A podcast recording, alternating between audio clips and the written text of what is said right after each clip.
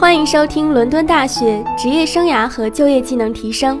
本音频由 Coursera 独家授权喜马拉雅播出。想要查看完整版视频及课件资料，可以点击节目下方的图片，进入 Coursera 官网获取哦。We're now going to hear from some employers to find out what kind of skills they look for when they're recruiting and why these skills are important. So, the first thing that we look for, rather than the skill, is the qualification. For primary and secondary schools, they need to be qualified teachers uh, whether that's over here in the UK or uh, in Australia, New Zealand, uh, and so on and so forth. Apart from the general um, attitudes such as confidence and resilience, uh, what we're looking for in our people is most importantly, don't be work shy. We are a small business, small company. We're looking for people who want to contribute from day one.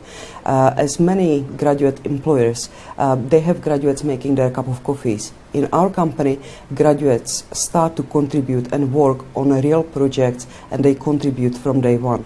Apart from that, the company has very clearly defined values. Looking for people who are willing to adhere to the company values. The skills that we tend to focus on first and foremost are actually personality led. Um, so we like to look at people as, as, a, as a whole rather than just looking at the skills and experience that they've had in their previous working history. Um, for us, we, we talk a lot about what we call the PTS fit. And, and, the PTS fit is very much about communication, very much about working in a slightly innovative and, and different way, um, and people bringing in fresh out, fresh outlooks, fresh uh, ways of doing things that perhaps they may have experienced through their previous work history elsewhere that they can then bring in and actually utilise um, within the company. So we, we like to have people that have lots of different ways of doing things that don't necessarily think in, in the way that perhaps would be considered conventional. We like people that, to use a, an expression, think outside the box. Um, so, you know, we encourage that kind of behaviour, and that's what we would look for first and foremost. Skills that we look for are communication.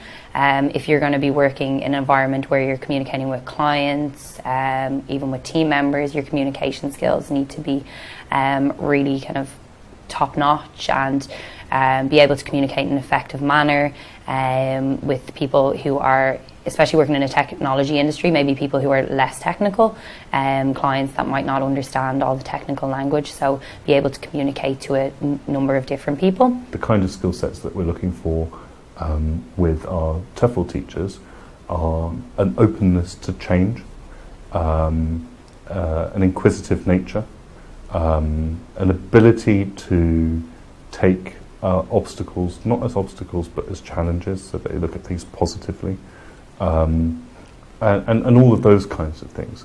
Within, within uh, the teaching element, the skills that we're looking for are flexibility, because often they won't be using the curriculum that they're qualified in teaching, um, and um, and, and, also we're looking for people who have uh, experience in teaching, in particular for the British and international schools.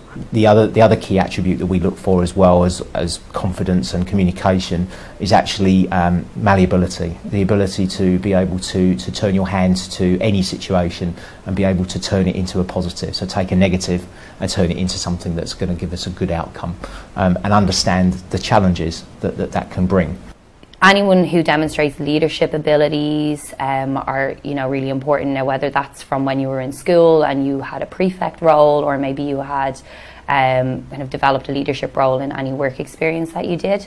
Um, but leadership is a quality that I think Dropbox would look for in its employees. Another skill that Dropbox would look for um, is creativity and entrepreneurship skills. Um, we're building the next best technology company. And essentially we want people who are maybe slightly more creative and are you know not afraid to throw ideas out there at people. Um, we're a completely open culture and we're welcome to anyone's ideas. So no matter what team you're on you're more than welcome to share your ideas about um, how to improve the product how to um, you know help de- develop things and make organizations work um, better. So definitely creativity and entrepreneurial skills are important so hopefully this has given you some ideas about the common skills that employers look for. These skills may vary across different countries and different sectors, so it's important to do your research in the current area that you're interested in. In week four, we'll be looking in more detail about how you can evidence these skills to employers in written applications.